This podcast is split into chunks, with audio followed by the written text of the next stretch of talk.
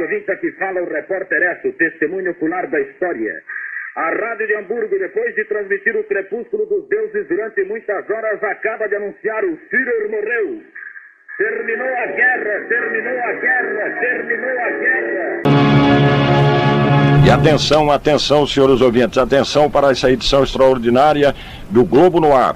Acaba de se suicidar no Palácio do Catete o presidente Getúlio Vargas. Repito, acaba de se suicidar no Palácio do Catete o presidente Getúlio Vargas. Continue ligado, mais informações a qualquer instante. Formou o Globo no ar, edição extraordinária.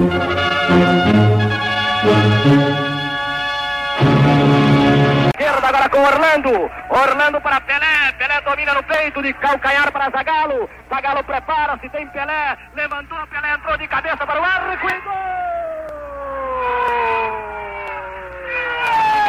Pelé, com uma cabeçada extraordinária, marca o quinto gol do Brasil. Capitão da seleção do Brasil recebe neste instante a Coupe Gilles René, aplaudido por 53 mil pessoas no estádio de São Paulo.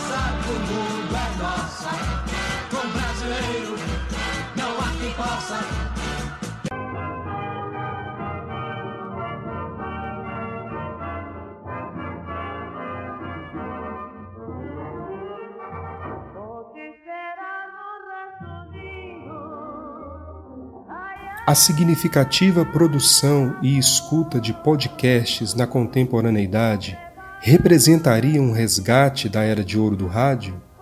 Como os podcasts podem ser importantes para a educação e para a formação continuada? Sejam bem-vindas, sejam bem-vindos ao projeto Estação EAP produção de podcasts para a formação continuada. Estação EAP.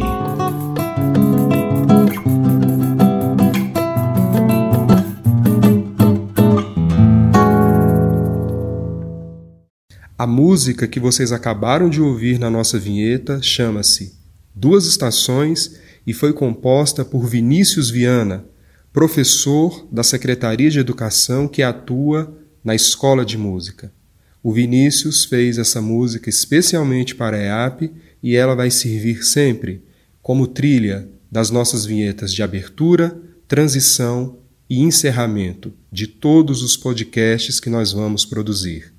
Os arranjos do violão são do próprio Vinícius e o acompanhamento no pandeiro é de Gabriel Carneiro, formador da EAP. Pesquisas apontam para um crescimento da escuta de podcasts no Brasil. A depender da plataforma, nossa atenção ao conteúdo sonoro desse recurso é maior do que o que ocorre em alguns países europeus, como na França e na Alemanha. O Brasil também aparece bem pontuado em relação ao tempo dedicado à escuta e não apenas ao número de acessos, o que tem relação com a contínua popularização do uso de smartphones. Por isso, muita gente afirma que o podcast é uma espécie de rádio dos tempos atuais. Não é bem assim. Os podcasts, diferentemente dos programas das web rádios, não representam uma versão das rádios convencionais na internet.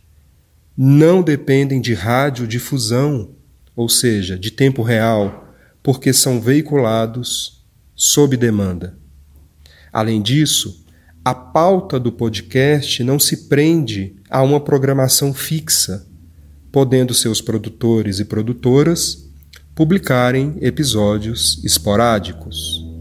Assim, os podcasts não são apenas uma tecnologia a serviço das empresas de comunicação são uma possibilidade de autoria de conteúdos por pessoas como eu e você, ou por instituições como a EAP, que tem buscado diversificar o alcance da formação continuada, levando-a ao maior número possível de profissionais da educação do Distrito Federal.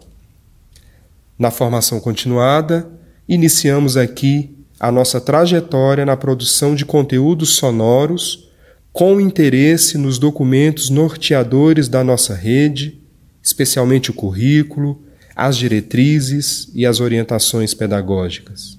Também estaremos atentos e atentas às políticas públicas como a gestão democrática, a organização escolar em ciclos e a coordenação pedagógica.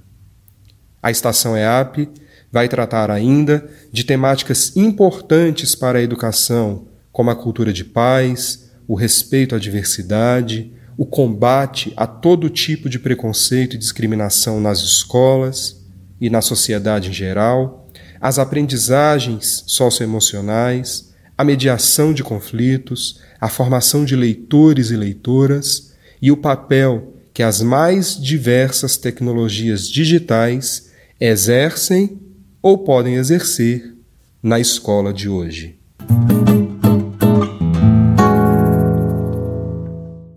Do ponto de vista pedagógico e didático, o podcast tem assumido cada vez mais uma posição de relevância nas escolas. Vamos a alguns exemplos? Nas aulas de língua portuguesa, o podcast pode servir como apoio à prática de oralidade como fruto de um planejamento e não apenas do falar pelo falar simplesmente. A oralidade como resultado de um roteiro prévio e com um foco específico. Nas aulas de história, a produção de conteúdos sonoros pode representar a colocação em foco de fatos históricos, com problematização por parte de estudantes como forma de quebrar narrativas predominantes, muitas vezes veiculadas de modo acrítico pela escola.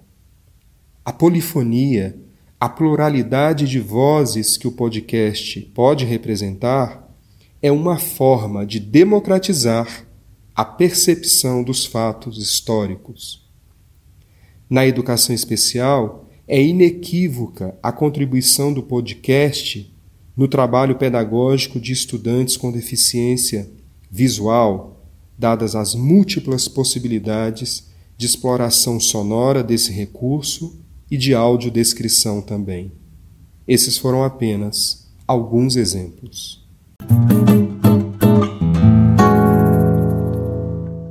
Nosso primeiro encontro de formação de formadores e de formadoras para o projeto Estação EAP será no dia 17 de julho de 2020, às 15 horas, no nosso canal no YouTube. Esperamos vocês. Até lá!